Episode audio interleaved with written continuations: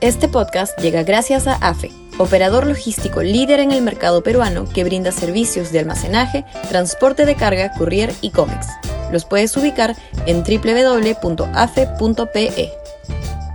Y también gracias a Universidad Católica, número 1 en Perú y 12 en Latinoamérica, según el ranking mundial QS 2023.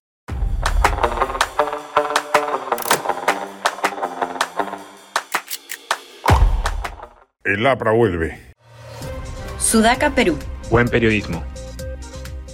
El partido aprista ha anunciado su retorno a las líderes políticas, presentando formalmente ante el Jurado Nacional de Elecciones el número de militantes y de comités nacionales acreditados. Es una buena noticia para la política peruana. Es mejor noticia aún para la derecha nativa, lugar donde ahora está instalado el partido de la avenida Alfonso Ugarte. Su experiencia política, electoral y gubernativa pueden ayudar a enriquecer el desolador panorama político. De hecho, suponemos que la nueva dirigencia rescatará del segundo gobierno de Alan García la proactividad a favor de la inversión privada que condujeron al país en esos cinco años a un crecimiento económico superlativo y a una consecuente reducción tremenda de los niveles de pobreza.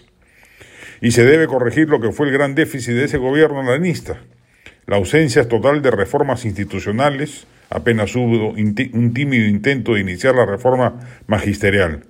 García contaba con la maquinaria política suficiente, además del apoyo del Fujimorismo, para haber emprendido cambios sustantivos en el Estado peruano y no solo contentarse con el pichicateo de los capitales. No lo hizo y en gran parte las consecuencias posteriores de crisis políticas se deben a ello. La bonanza económica no se tradujo en una mejor calidad de vida de los peruanos, con una mejor educación y salud públicas, con un Estado moderno y eficaz, con una regionalización reformada, con una estrategia de seguridad ciudadana moderna y efectiva.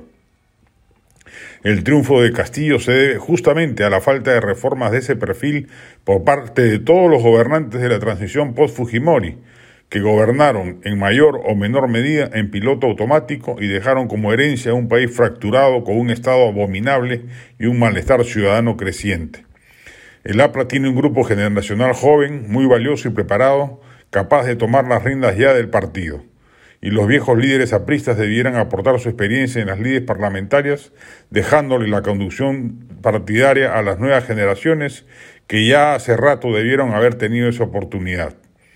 Eventualmente, el aprismo debe ser un aliado importante en la consolidación de una opción de derecha unificada capaz de enfrentar, enfrentar a un centro aguachento y a una izquierda maximalista que llevaría al país a la ruina.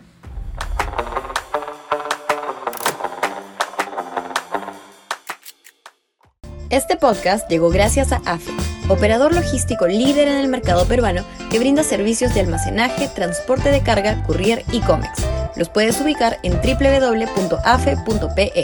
Y también gracias a Universidad Católica, número 1 en Perú y 12 en Latinoamérica, según el ranking mundial QS 2023.